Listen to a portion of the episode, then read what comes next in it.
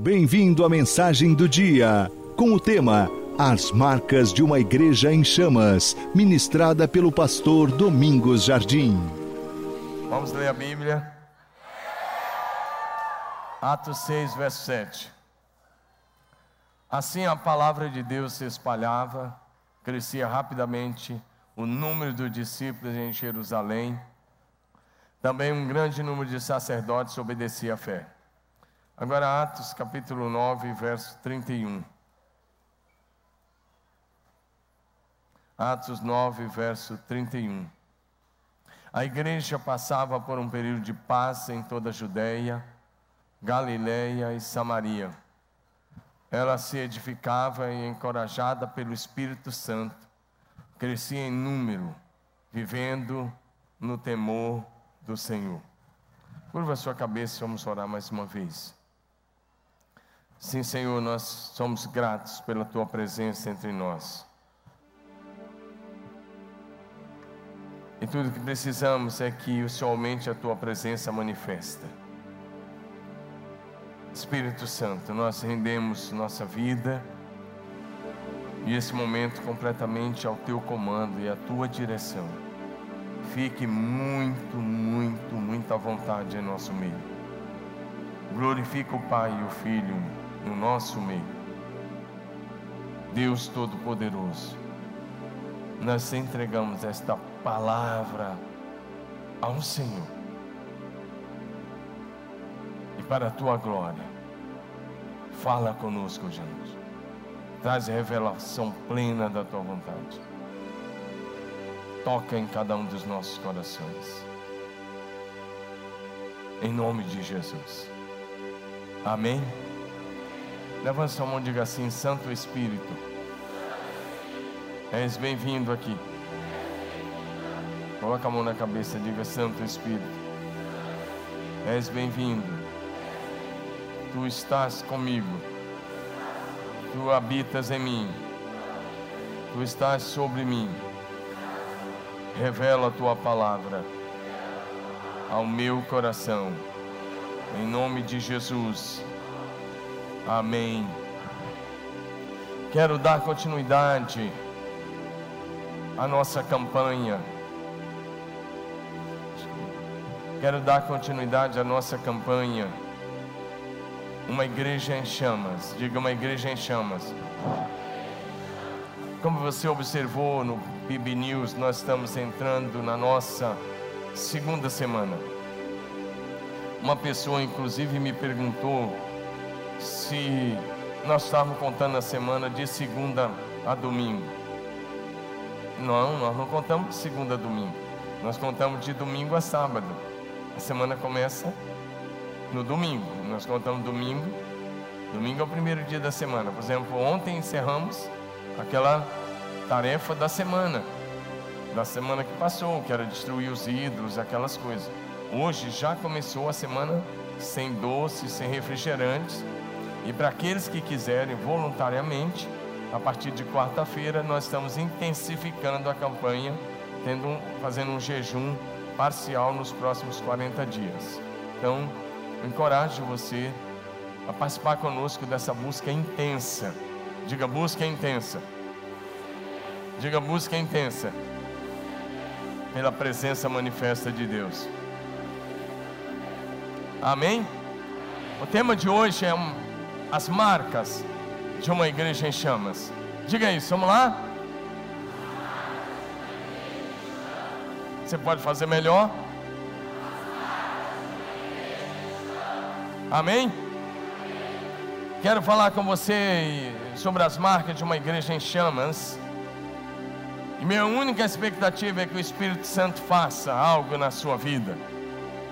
O texto que lemos, dois versículos que lemos, nos fala, nos dá uma notícia interessante.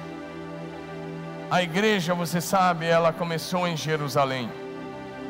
Jesus e seus apóstolos, mas a descida do Espírito Santo foi em Jerusalém.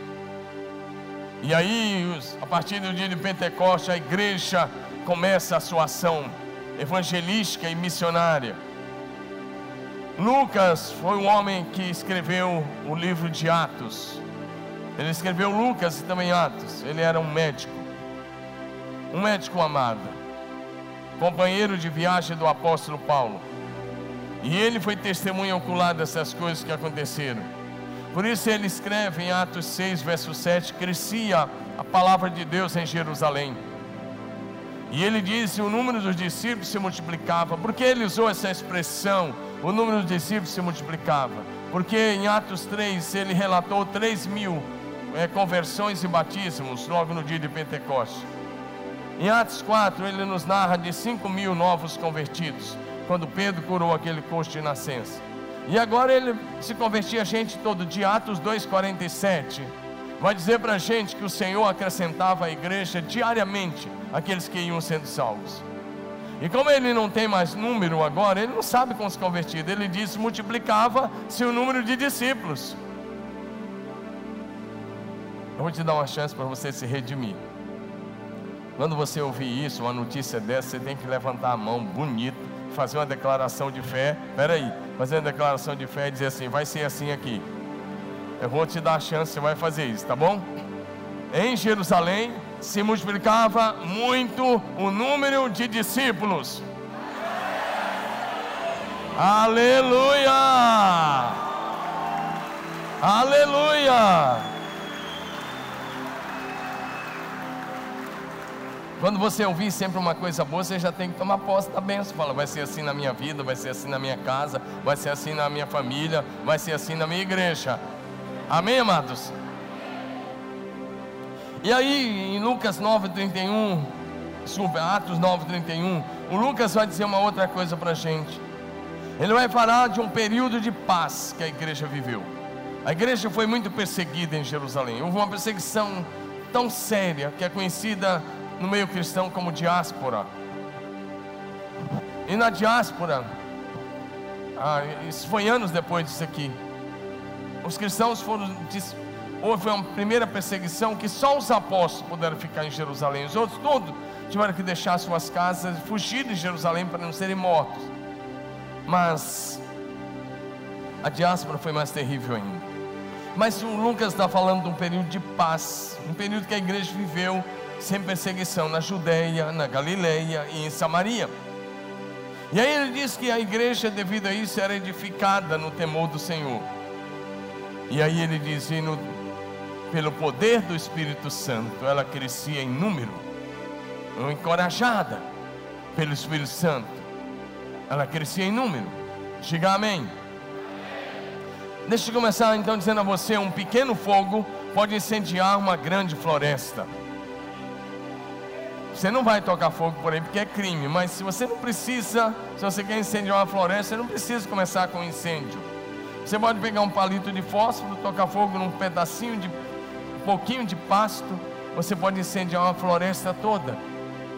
Certo?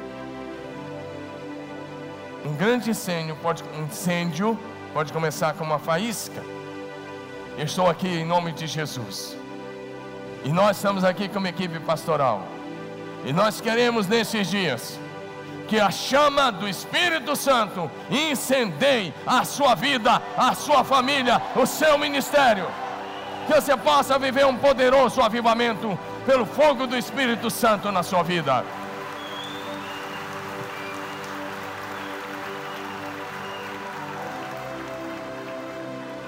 um pequeno fogo pode incendiar uma floresta. Uma igreja em chamas pode incendiar uma cidade inteira. E nós já estamos fazendo isso em Marília e vamos fazer muito mais nos próximos dias. Amém, amados? Uma igreja pode incendiar uma cidade, pode promover um avivamento na nação. Uma igreja em chamas para Deus.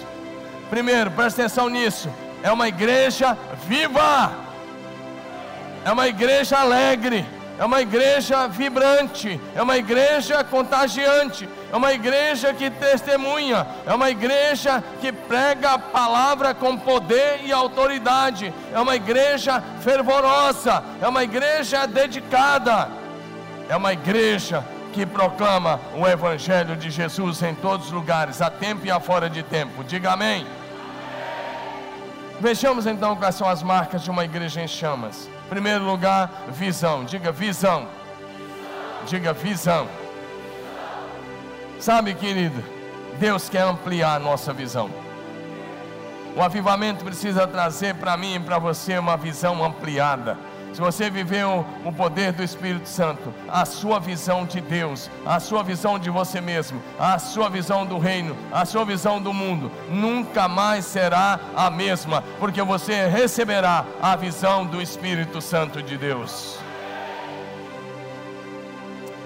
Em João capítulo 4, verso 35, Jesus falou, ele disse o seguinte: Vocês estão dizendo que daqui a quatro meses haverá colheita? Eu lhes digo: abram os olhos e vejam os campos que já estão maduros para a colheita. Ei, meus irmãos, em nome de Jesus, presta atenção nisso. A colheita de vidas que o Senhor tem para nos dar nessa cidade é nesses dias, ela já chegou, já está aí, é para ser feita agora, agora, em nome de Jesus.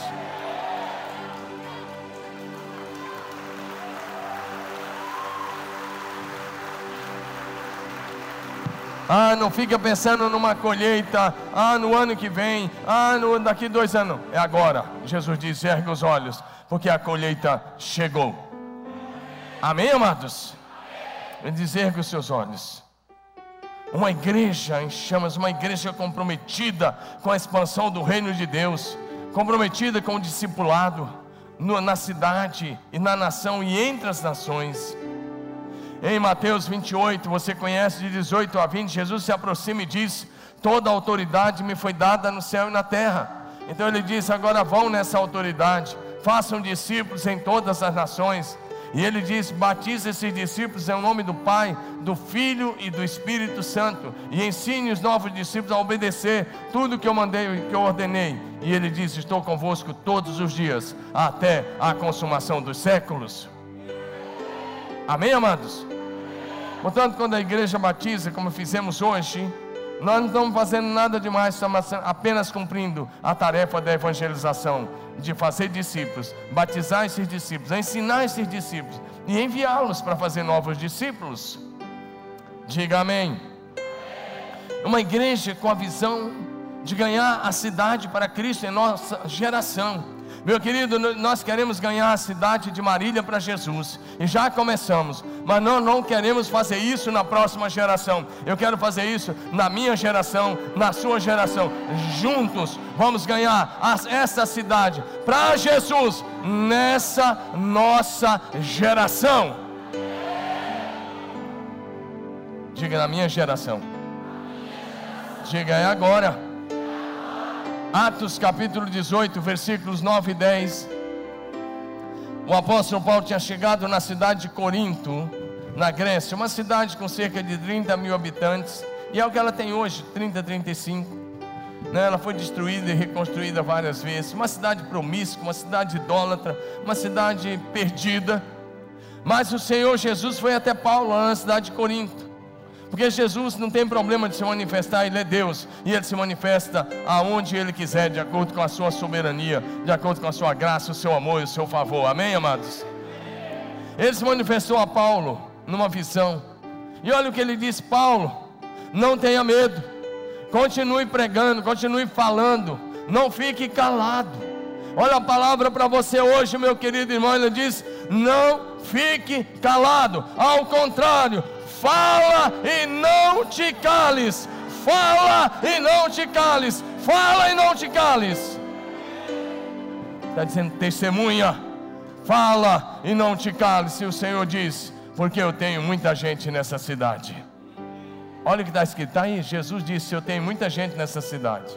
Levante sua mão e diga assim: Jesus tem muita gente na minha cidade.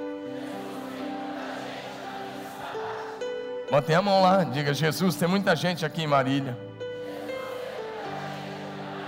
Diga: Eu sou mensageiro de Jesus. Para buscar e salvar aqueles que ainda estão perdidos. Estão perdidos por um pouco de tempo. Logo, logo, nós chegaremos a cada um deles e traremos para o reino de Deus. Aleluia!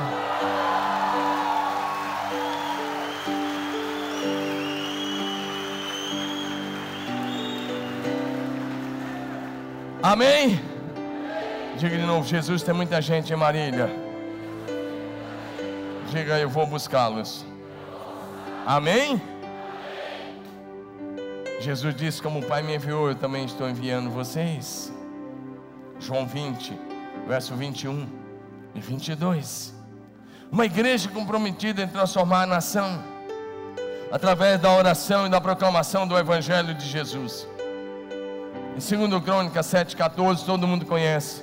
Está escrito: Se o meu povo, que se chama pelo meu nome, se humilhar e orar, e, me buscar, e se converter dos seus maus caminhos, o Senhor diz: Então eu ouvirei do céu, perdoarei os seus pecados e sararei a sua terra. Quantos querem viver uma terra transformada? Uma pátria abençoada? Uma nação mais justa? Só tem uma esperança: Jesus Cristo, Jesus Cristo, Jesus Cristo. Ele é a única esperança para a nossa nação. Amém? Ou você acha que vai ter um outro liber, um libertador que de repente vai dar tudo certo? Não, só tem Jesus. E o povo dessa nação já experimentou e está decepcionado com a maioria das outras organizações. Mas Jesus é a esperança. Posso ouvir um amém, igreja? Jesus é a única esperança. É uma igreja que ousa, uma igreja com a visão restaurada. Ela ousa orar por grandes coisas. Ela ousa pedir grandes coisas. Salmo 2:8 diz: "Pede-me, e eu te darei as nações por herança." Diga comigo, vamos lá, igreja?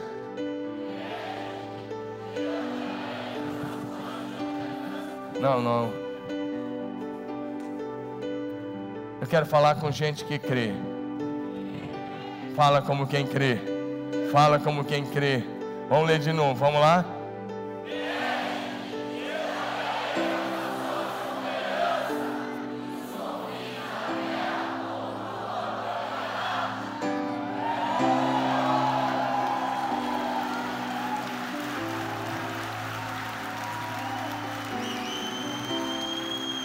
Então, Comece a pedir a sua rua. Comece com a sua rua, com o seu bairro, depois com a cidade, o nosso estado e a nação para Jesus. Eu te encorajo a não limitar o poder de Deus, mas orar por aquilo que é relevante diante do nosso Deus. Amém, amados? Ele despede-me. Uma igreja com a visão restaurada, ela tem a visão de Deus. Deus prometeu três vezes, lá em Números, lá em Jeremias e aqui em Abacuque 2,14. Lá está escrito: Mas a terra se encherá do conhecimento da glória do Senhor, como as águas cobrem o mar. Levanta sua mão bem alta. Lá no alto, diga: Marília já está sendo cheia do conhecimento da glória de Deus, como as águas cobrem o mar. Diga, Marília, está sendo cheia do conhecimento da glória de Deus, como as águas cobrem o mar. Diga, já temos mais de 750 células e até o final do ano serão mais de mil. E isso é só o começo, porque em breve serão muitos milhares, em nome de Jesus. Em nome de Jesus. Em nome de Jesus. O que estão vivendo é só o começo daquilo que Deus tem para nós. Você crê nisso? Diga amém uma igreja que concorda com a palavra que está escrita. Está escrito em Filipenses 2, de 9 a 11, que Deus, o Pai, exaltou Jesus soberanamente, e lhe deu o nome que é acima de todo nome no céu, na terra e debaixo da terra, para que todo joelho daqueles que estão no céu, na terra e debaixo da terra se dobrem e confessem que Jesus Cristo é o único Senhor. Deixa eu te dizer, meu irmão, olha para mim. Como é que está a tua visão? Porque eu tenho que te dizer, a tua visão será o teu limite. Meu querido, na sua família, nos seus estudos, na tua profissão, no seu ministério ao Senhor, no seu serviço, na sua célula, no seu discipulado, na igreja, a sua visão será o seu limite. Muita gente não continua estudando por quê? Para com só o que se conhecia como segundo grau, colegial. Por quê? Não tem visão. Não está bom. E aí se acomoda. Não faz faculdade. Tem um emprego e já se acomoda. Não está bom, já estou ganhando, dá para sustentar a casa. E aí não rompe. Está na igreja, fala, não, já fui batizado, já frequento a célula, já dou o dízimo, tá bom. Você está limitando o poder de Deus que está em você. Você está limitando o Espírito Santo que o Senhor fez habitar em você. Deus te manda enxergar as nações. E Ele diz: pede as nações. Então a partir de hoje você vai orar pela sua célula sim, mas você vai orar não apenas pela sua célula, mas por uma rede de células poderosa. Você não vai orar apenas por um discípulo, vai orar individualmente, mas vai orar porque você vai ser pai e mãe de multidões em Cristo Jesus. E a sua visão será o seu limite. Sua visão será o seu limite.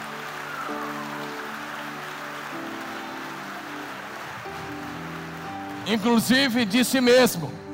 Para de olhar para você e achar que você já recebeu tudo do Espírito Santo, porque você não recebeu nem a metade ainda. Então sai desse comodismo aí, meu irmão, em nome de Jesus. E fala: Deus tem muito mais. E o que Deus tem, eu quero agora. Não vou deixar para o próximo ano. Não vou deixar para o segundo semestre. O que Deus tem, eu quero receber agora, nesses dias, agora. Amém, amados?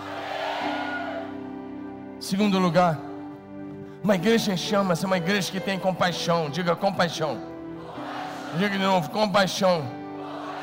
Primeira coisa, temos que ter compaixão daqueles que estão perdidos. Meu irmão, o inferno é real. Você está aqui, você já foi arrancado do caminho do inferno, você foi transportado do império das trevas para o reino do Filho amado do nosso Deus, Jesus Cristo. Mas aqueles que ainda não foram arrancados estão no caminho do inferno, e o inferno é real. E se eles morrerem hoje, eles estão perdidos. Então, uma das razões que temos que pregar o Evangelho é porque o meu coração e o seu coração tem que estar identificado com o coração de Jesus Cristo. Diga amém. Mateus 9, 36. O texto diz que ao ver Jesus olhando as multidões, teve compaixão delas, porque elas andavam aflitas e exaustas, como ovelhas que não têm pastor. Essa é a realidade espiritual de quem ainda não teve um encontro com Jesus. Mas eu e você, se você é alguém que ora, pede ao Espírito Santo, dizendo: Olha, a Jeremias o mesmo coração de Jesus leva-me a sentir a mesma compaixão daqueles que estão perdidos. Sabe por quê? Às vezes a gente fala de tudo lá fora, menos compartilhar a mensagem. E essa cultura tem que mudar. Porque se você trocar algumas palavras com uma pessoa, ele tem que saber que você é um servo de Jesus. E que você está interessado na eternidade dele. E que você o ama o suficiente para dizer que ele precisa entregar a vida a Jesus. Amém, amados? Isso só faz quem tem um coração cheio de compaixão. Outra coisa, meu irmão, precisamos ter compaixão daqueles que estão sofrendo. Quantos se alimentaram hoje? Levanta a mão. Levanta a mão. Você comeu alguma coisa? Levanta a mão. Eu também comi alguma coisa. Agora, pressão, pode baixar. Quantos não comeram nada hoje? Porque está em jejum, né? Porque você tem que comer, não é? Não vem para essa não. Quantos não. Vou melhorar a pergunta. Quantos não comeram porque não tinha nada para comer em casa? Ninguém, graças a Deus. Dá um glória a Deus aí. O povo brasileiro.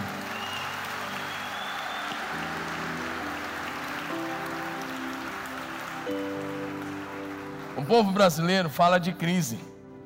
Mas o povo brasileiro nem sabe o que é crise. Crise, você quer saber o que é crise? Olha para o Oriente Médio olha para alguns países da África, olha para alguns lugares desertos onde as pessoas tem no máximo uma refeição por dia, e olha lá a refeição. Não é arroz com feijão, não. E ovo frito ou bife. Pobre brasileiro come arroz com feijão e bife. Ou ovo, come. Pobre brasileiro ah, nem, nem sabe o que é crise.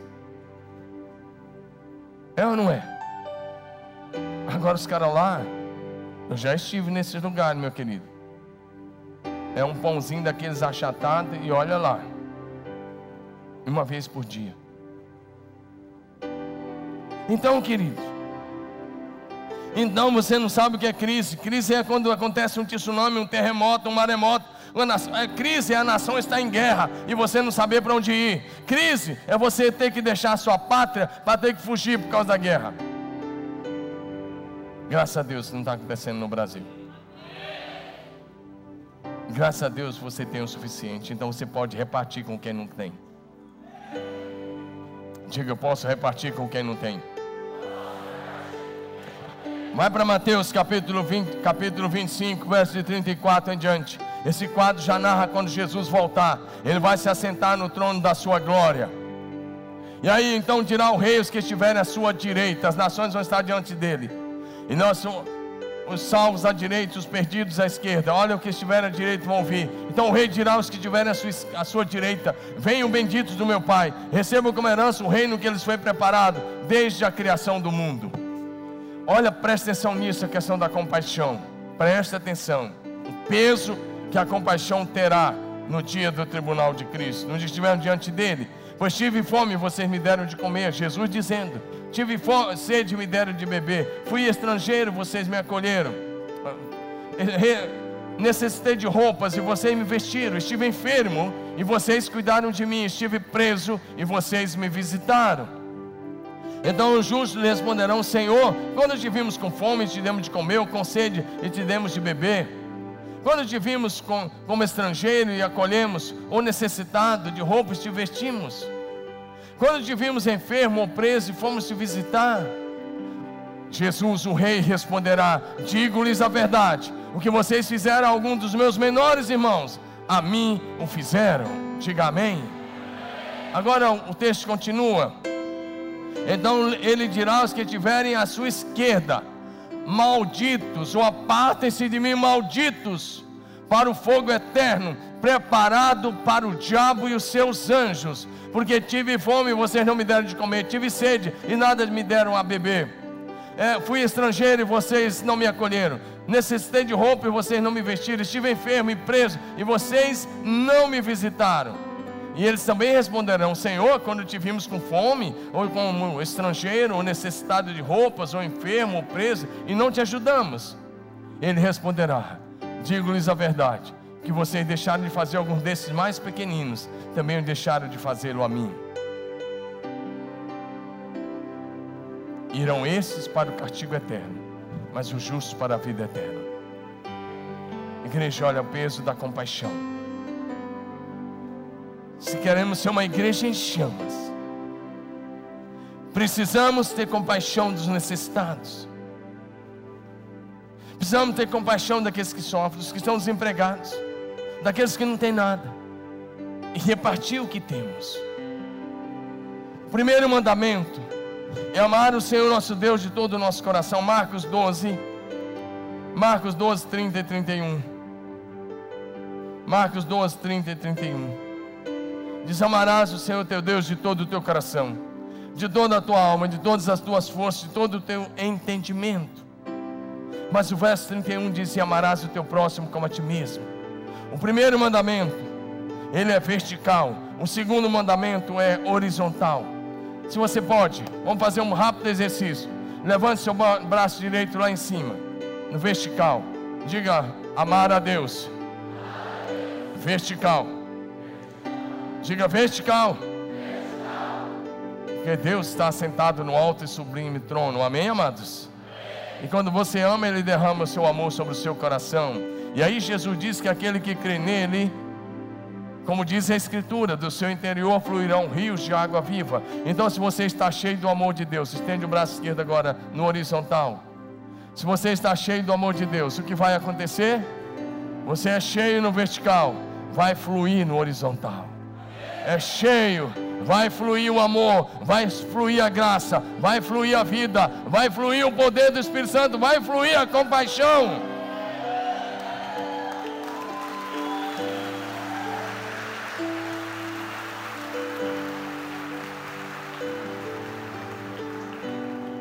Porque se não está fluindo nada, meu querido, então não tem relacionamento no vertical. Porque se tiver relacionamento no vertical, vai fluir no horizontal. E vai fluir rios de água viva. Rios de água viva. Diga rios de água viva. Isso é pelo poder do Espírito Santo. Sobre a compaixão, rapidamente. Jesus contou uma história, Lucas 10, de 25 em diante, nós conhecemos como a parábola do bom samaritano. E Jesus contou isso porque um doutor da lei estava questionando, dizendo a Jesus: Quem é o meu próximo? Então Jesus contou uma história.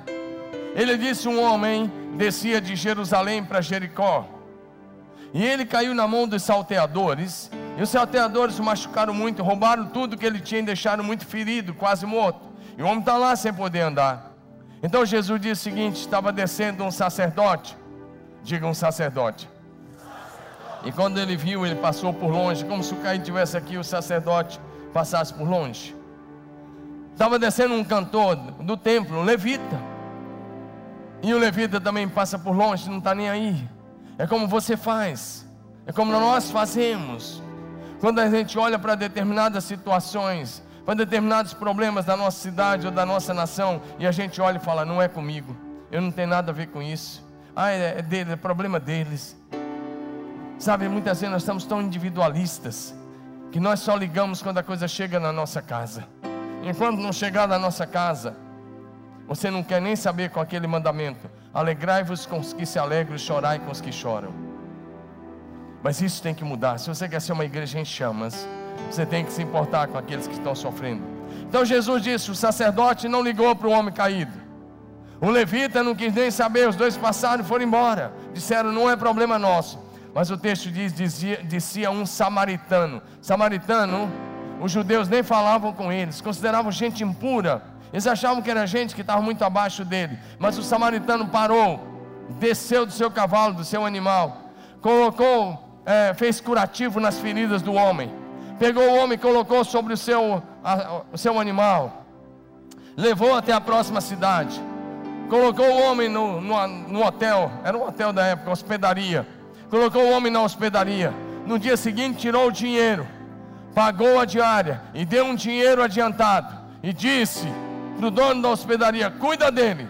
E se você gastar alguma coisa além do que eu estou te dando, eu te pagarei quando voltar. Então Jesus perguntou para o fariseu: Qual deles foi o próximo do homem caído à beira da estrada? E ele disse: O que usou de misericórdia para com ele. Ele não quis dizer o samaritano, que usou de misericórdia com ele. Então Jesus disse: Vai e faz o mesmo, então você terá vida. Eu e você temos que fazer atos de bondade o dia todo.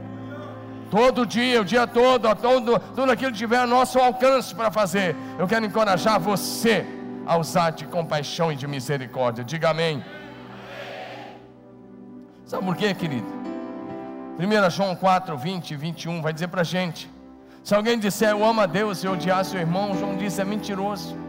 Quem não ama o irmão a quem vê, como é que vai amar a Deus que é invisível aos olhos físicos? Então João diz: temos da parte de Deus esse mandamento: que quem ama o Senhor ame também o seu irmão. Diga amém. Uma igreja que tem compaixão, ela é fervorosa, fervorosa no amor e no cuidado para com seus discípulos e uns para com os outros. Uma igreja cheia de compaixão manifesta a face de Cristo às pessoas. Diga amém. Diga amém. Terceiro lugar, diga boa atitude. Cadê minha igreja viva, maravilhosa, que fala uma boa atitude desse? Vou te dar uma segunda chance. Vamos lá? Boa atitude. Para cada milagre mencionado na Bíblia Sagrada, antes de haver o um milagre, foi proferida uma palavra de um homem ou de uma mulher de Deus, ou do próprio Jesus no Novo Testamento. Mas para que o milagre se concretizasse, foi necessário, era necessário haver uma atitude de fé. Para cada milagre mencionado na Bíblia Sagrada, foi liberada uma palavra seguida de uma atitude de fé em ação. Diga amém. Vou te dar quatro exemplos bem rápidos. Quantos de vocês precisam de um milagre? Quantos querem um milagre? Quantos querem um milagre sobrenatural? Vou te dar a receita agora. Fala para o teu vizinho, o pastor vai dar a receita. Fala, recebe.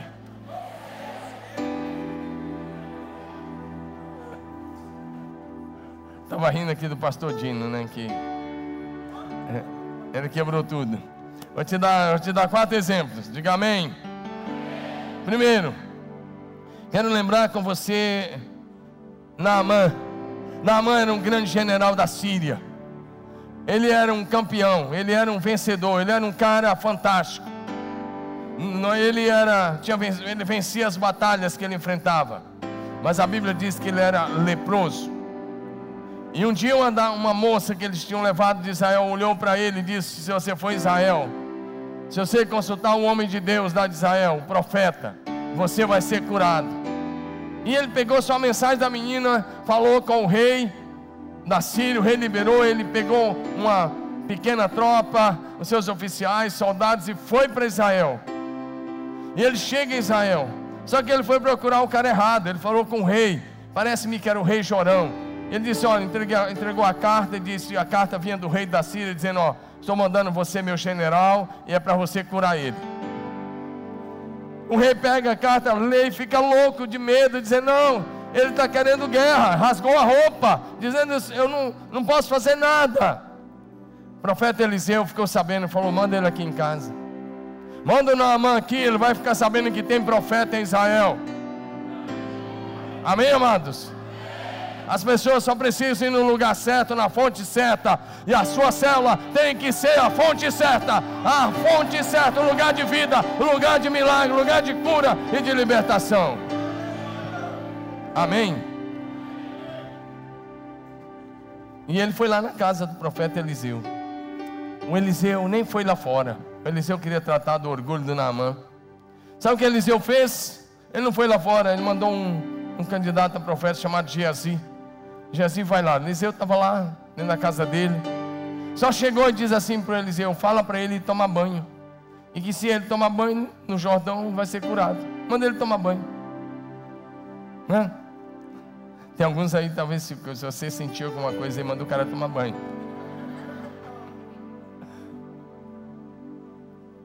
Brincadeirinha de mau gosto, né? Agora presta atenção. Presta atenção. O Geazi foi lá e disse: O profeta disse: Você precisa ir ao Jordão. Você vai mergulhar sete vezes. Então a sua carne vai ficar como a carne de uma criança. Sua pele vai ficar limpa, a lepra vai desaparecer. Estamos falando de uma época que a lepra era terrível, até hoje ainda é, mas hoje tem cura, graças a Deus, mas na época não tinha. Só morria mesmo. Hoje, se a pessoa fizer o tratamento direitinho, começar no começo, tratamento lá no começo da doença resolve, mas na época não. E ele fica furioso. Sabe, ele era aquele cara cheio de estrelas, general, cheio de divisa nos ombros. E ele está pensando que o profeta ia lá, ia passar a mão no lugar, fazer um ritual religioso. E o profeta só manda um recado: vai mergulhar no Jordão.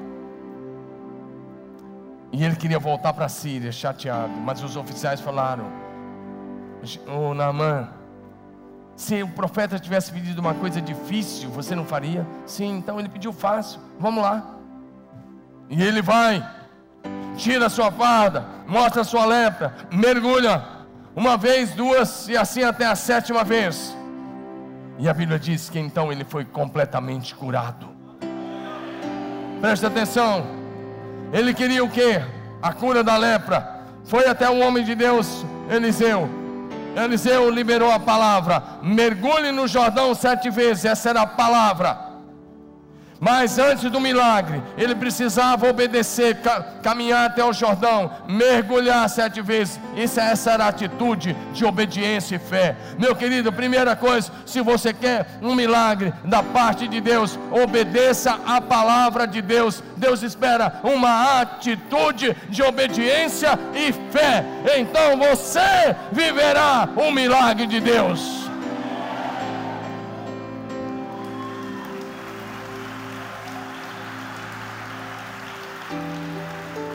Sabe qual é o problema? Muitos de vocês vêm aqui, participam do culto, aplaude, bate palma, levanta a mão, diz amém, diz glória a Deus, mas sai ali fora, a atitude não é de fé.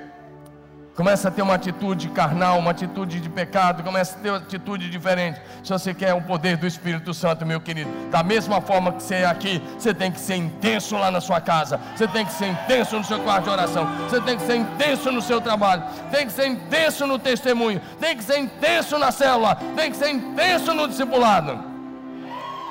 Amém? A mesma atitude. Ou seja, vou repetir para cada milagre é liberada uma palavra que requer atitude de fé em ação. Não adianta você receber uma palavra de cura e ficar lá dormindo em berço esplêndido. Quando eu tiver força, eu levanto da cama. Você não vai levantar nunca, filhão. Você vai morrer lá. E isso serve para você estar assistindo em casa. Se você está doente, então toma decisão, atitude de fé. Em nome de Jesus, levanta e anda. Em nome de Jesus, faz o que você nunca fez antes. Amém, amados? Presta atenção nisso. Vou te dar um exemplo de Jesus. João 5, de 1 a 9, nos fala de um tanque chamado Betesda. O texto vai dizer para nós que nesse texto, nesse, nesse tanque chamado Betesda, ficava muita gente doente, muita gente enferma. E estava lá um homem que estava há 38 anos, 38 anos, vai colocar no texto, ele estava lá há 38 anos, fico pensando, 38 anos, uma vida. E ele está na beira de um tanque ali, numa crendice judaica. Ninguém nem sabe se isso é verdade, é mais uma crendice que diz que em determinada época do ano, um anjo descia, movimentava as águas, o primeiro que entrasse era curado. Nem, nem, nem tem prova bíblica disso, mais uma crendice. Aí Jesus chega para ele e falou: Rapaz, Jesus não se apresentou, olha aqui, eu sou Jesus, vou te curar. Jesus não disse nada, não falou nada disso. Jesus só disse para ele assim: Você quer ser curado? Você quer ser curado? Sabe o que ele respondeu? É que não tem ninguém que quando a água é agitada me leve. Até que eu chegue lá, já entrou outro na minha frente. Ele está dizendo: Eu estou perdendo a bênção há 38 anos. Ele só tinha uma qualidade, esse cara perseverança. 38 anos, ou perseverança, ou não tinha condições de sair de lá. Ou se acomodou com as esmolinhas que recebia. E aí Jesus, você quer ser curado? Ele falou, não tem ninguém que me joga. Então a expectativa é que Jesus jogasse ele na água. E aí Jesus olha para ele e fala, você não precisa entrar na água. Olha o que Jesus disse, olha a palavra de Jesus. Quer ser curado? Ele disse: Olha a palavra de Jesus: Levante-se, pega a sua maca e vá para a sua casa. Lembra do princípio antes do milagre? É liberada uma palavra, mas essa palavra, o milagre só se concretiza quando tem uma atitude de fé em ação. Quer ser curado? Põe a sua cama e vá para a sua casa. E o cara que estava 38 anos, de alguma forma, essa palavra entrou nele. Ele levantou, tomou a cama e foi para casa. E foi curado, amém? Encerrou 38 anos de sofrimento. Quando obedeceu a palavra e teve uma atitude de fé em ação.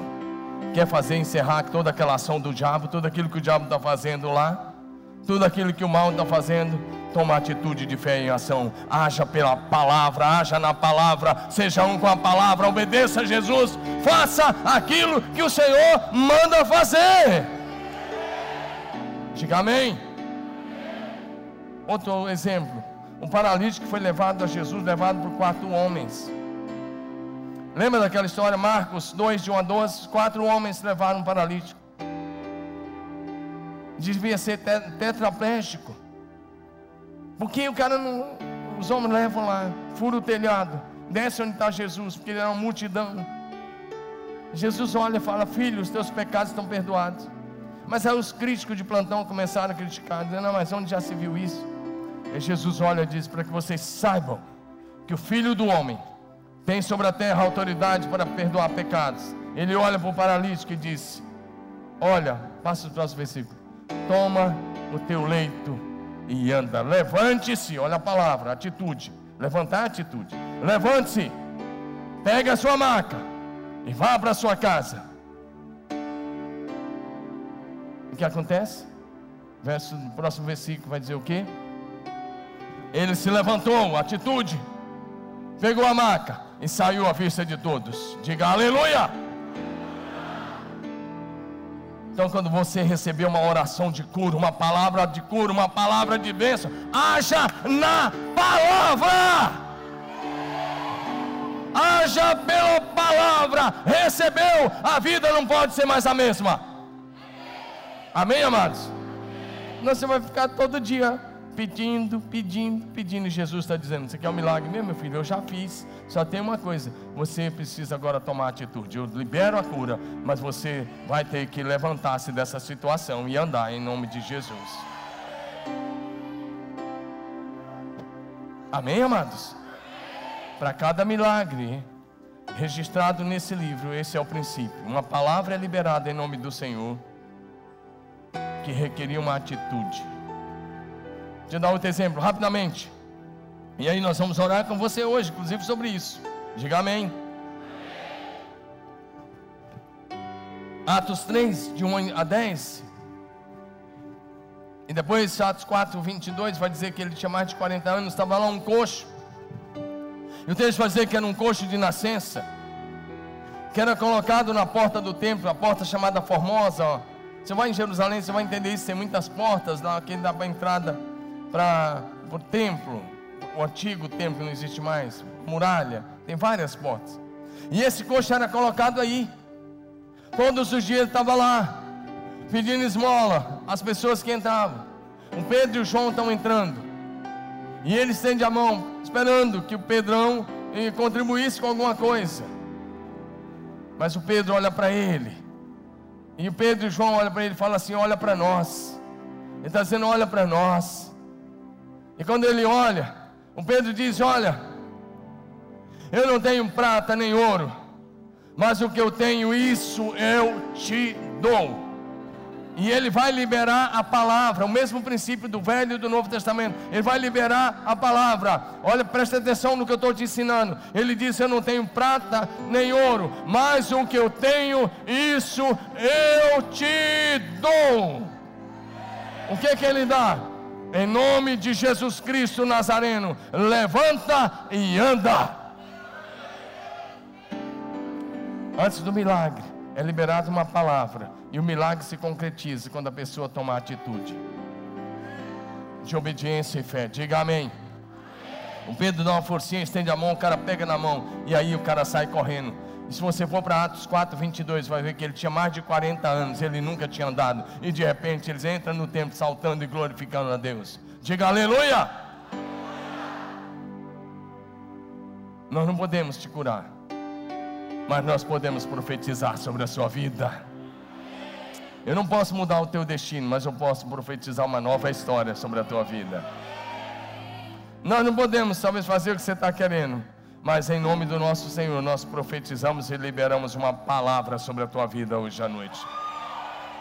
Amém? Até para salvação, querido. Tem que ter, é liberado uma palavra, é pregado uma palavra como essa. E depois da pregação da palavra, é requerida da pessoa uma atitude de fé e de obediência, fé em ação. Vou te dar um exemplo. Você quer mudar a sua realidade? Mude os seus pensamentos com relação à palavra, mude as suas palavras, mude as suas atitudes. Vou te dar um exemplo. O filho pródigo. O filho pródigo é aquele rapaz que sai de casa, que entristece o pai e a mãe, que gasta tudo, absolutamente. Mas Lucas 15, de 11 a 24, Lucas 15, de 11 a 24. Ele está lá, e depois que ele perde tudo, o texto vai passando. Vai passando aí os versículos. Vai, até que chega no versículo que ele diz assim: Levantar-me-ei e irei ter com meu pai. Esse texto. Um, um antes desse, o 16. Ele cai em si. Deixava ser o estômago com as, a comida dos porcos. Verso 17. Ele diz: Quantos empregados meu pai tem comida de sobra? E eu aqui morrendo de fome. Verso 18. Eu me porei a caminho. Na minha versão diz: Eu vou me levantar e vou voltar para casa do meu pai. E ele diz: Eu vou dizer, eu pequei contra o céu diante de ti. Ele decora o que ele ia dizer. Não sou mais digno de ser chamado teu filho, mas trata-me como um dos teus empregados. Se você deixar só no verso 18, volta lá no verso 18. Eu quero te ensinar uma lição, olha para frente. Olha o verso 18 me porei a caminho. Outra versão, talvez a sua e a minha, levantar-me-ei e irei ter com meu pai. Presta atenção. Olha bem para mim. Vou falar com bastante calma para você aprender. Se ele ficasse só nesse passo, não teria tido a vida mudada. Se ele ficasse só nesse passo, não teria recebido a festa da reconciliação. Não teria recebido o perdão, o abraço do Pai e aí que muita gente está ficando. Você vem aqui, ouve a palavra e fala: agora vai. Essa semana eu vou orar, agora eu vou jejuar, agora, agora eu vou ganhar minha família para Jesus. Só que você chega lá em casa daqui um pouco e começa uma outra rotina. E a semana é a mesma de sempre. Você não vai ter resultado diferente enquanto mantiver essa mesma rotina. Você não pode ficar acomodado onde você está. Ele não podia ficar só com essa decisão. Ah, eu vou me levantar. Vamos para o próximo versículo. Pode deixar na versão que estava mesmo. 20 agora. Olha o verso 20. 20. Ele se levantou a seguir. O que aconteceu? Diga, igreja, a seguir. Ele tomou a decisão. Ele disse: Eu vou. Mas ele não ficou. Amanhã eu vou. Amanhã eu vou. Amanhã eu vou. Elas não cantam, mas prestem atenção, né? Mas de noite essas corujas, elas, elas só cantam uma coisa. Elas ficam no mesmo toco. Normalmente elas ficam num toco seco. E elas têm uma camuflagem bem parecida com aquela árvore que elas estão. E de noite elas cantam assim: Amanhã eu vou. O cântico dela dá certinho: Amanhã eu vou. Mas no outro dia ela está na mesma árvore, no mesmo topo. Presta atenção, querido. Muitos de vocês estão como aquela coruja, dizendo amanhã eu vou, amanhã eu vou e nunca vai.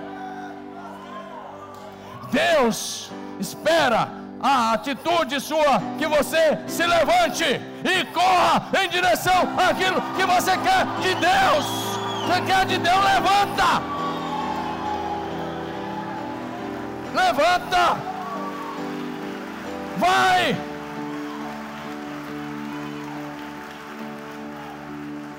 Para de dizer semana que vem. Semana que vem eu vou, no discipulador. Foi a última semana que eu pequei esse pecado. Pode dizer, semana que vem. Meu irmão, você está parecendo aquele cara que bebe, bebe, bebe, enche a cara toda semana. E toda semana diz para a esposa: Ó, oh, agora não vou mais beber. Você acha que ela acredita? Ela quer ver o fruto, ela quer ver o cara parar de beber, não precisa mais fazer promessa. Em nome de Jesus, para de fazer promessa para Jesus, dizer que agora vai. Levante-se e faça o que você nunca fez. Quer a bênção, meu querido? Requer uma atitude. Diga amém. O filho pródigo se levantou e quando ele chegou lá, para surpresa dele, tinha um boi preparado, tinha sandália, tinha anel, tinha veste limpa, tinha uma festa preparada. Quando você se levantar, Deus vai te surpreender.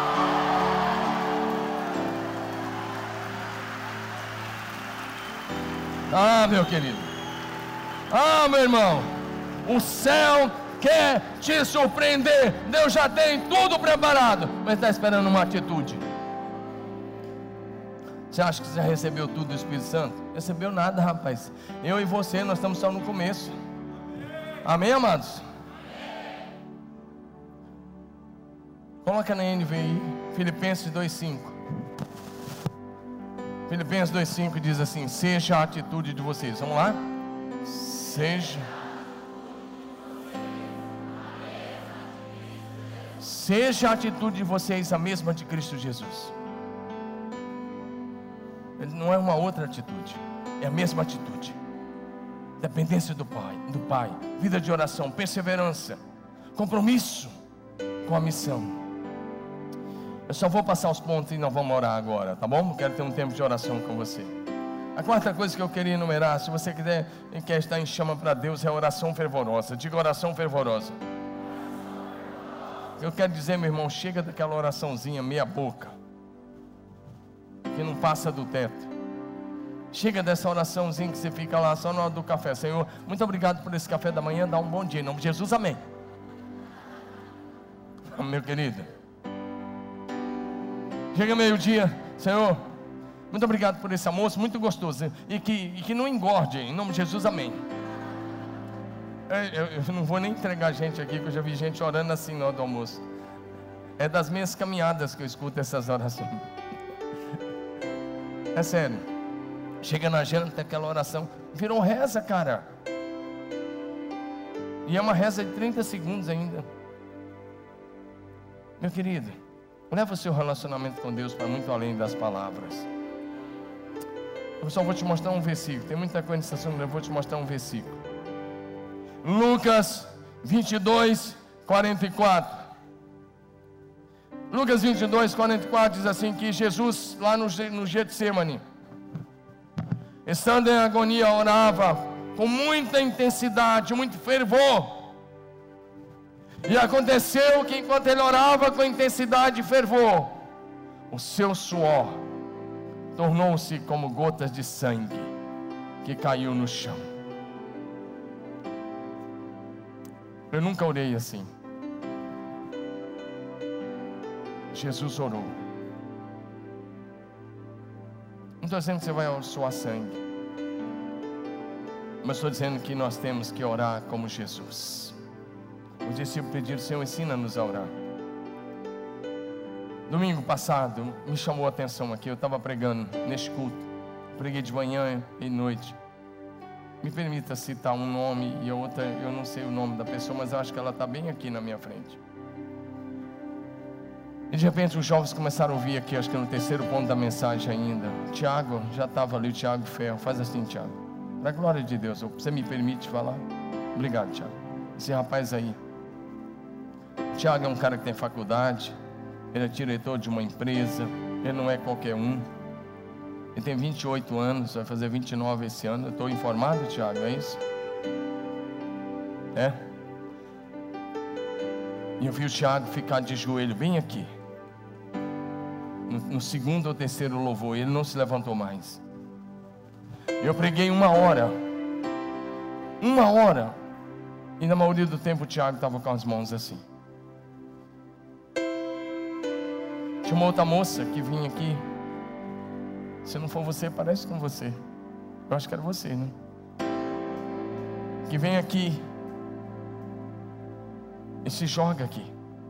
E bate nessa madeira, mas já está lisa dando que ela bateu. Brincadeira. Mas que fervor. E fica aqui. E outros jovens, outros homens. E eu estava me esforçando muito eu estava dando o máximo de mim. Eu procurei dar o máximo, o máximo. Hoje eu não estou dando o máximo, eu estou bem tranquilo. Mas eu estava dando o máximo. E olhei para o Tiago. E cada vez que eu olhava, eu dava. Eu falei, não, eu tenho que fazer, eu estou dando o máximo, eu tenho que dar o meu melhor. Porque aqui nessa, nesse púlpito você não sabe. Mas aqui está escrito: pregarei hoje como se fosse minha última vez, de um mortal para mortais. Se alguém assumir esse púlpito e não pregar Jesus Cristo, seja maldito. Está escrito aqui. Eu disse, Deus, eu tenho que honrar isso. Eu estou dando o meu melhor. Mas eu olhava para o Tiago, ele estava mais suado do que eu. A camisa dele estava suada, mais suada do que eu. Tiago, você estava imitando Jesus no fervor. Você estava imitando Jesus. Você estava imitando Jesus, meu irmão. Os jovens estavam, imitando Jesus. Eu sei que alguns olham e falam assim: Ah, o Tiagão já chapou. Sabe o que, que você teria? Era parar de falar isso e também vir para a presença de Deus com o coração quebrantado.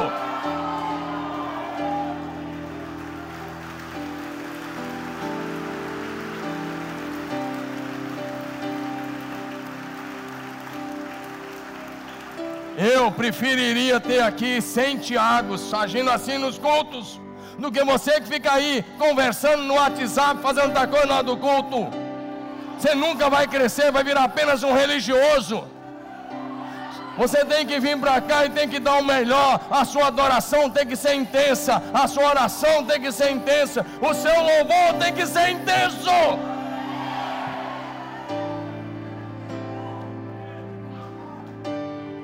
Porque uma igreja em chamas é uma igreja fervorosa na oração, é fervorosa na adoração. Eu não preciso provocar, ela tem que ser fervorosa.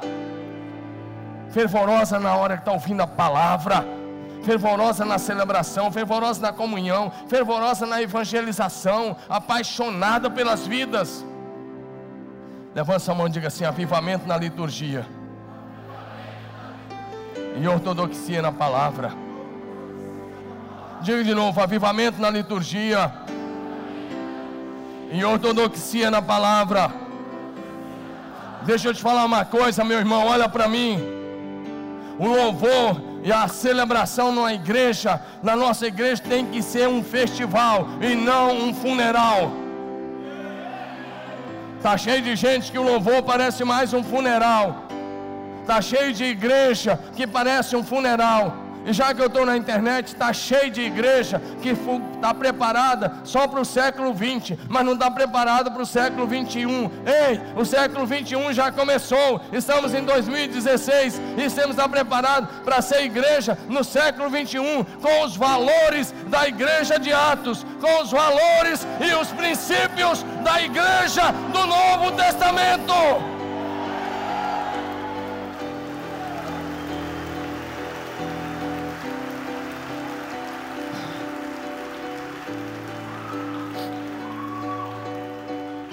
Último lugar, dependência do Espírito Santo.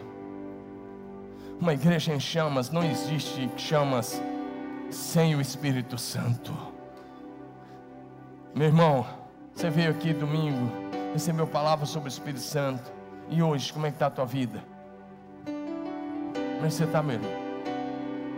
Ah, pastor, passou. Passou por quê? Você não regou, não? Você não orou? Você não manteve a chama acesa, você não está em comunhão.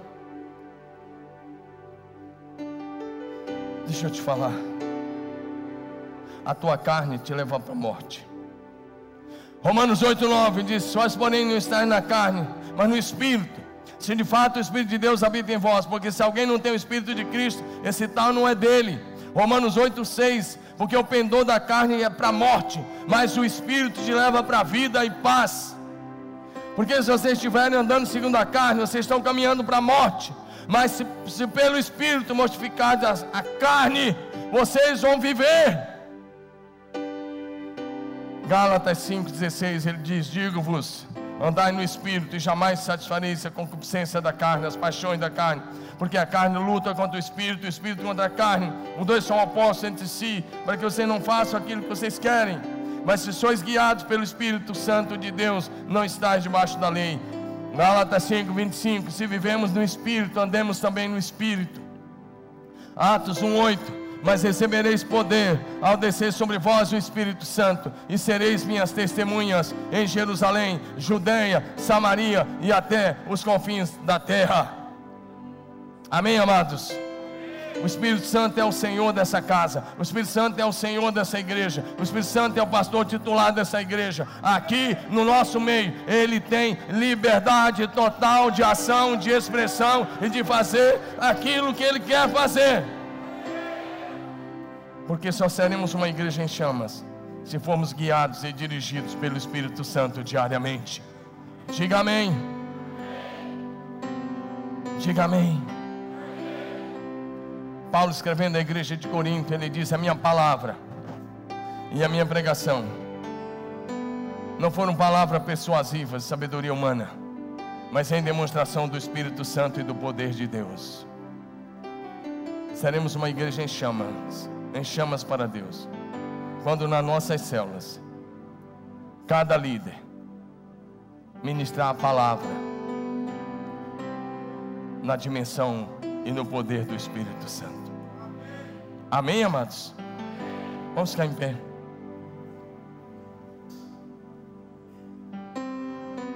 Uma igreja em chamas reflete a glória de Deus. Uma igreja em chamas manifesta Jesus Cristo. Uma igreja em chamas cresce muito.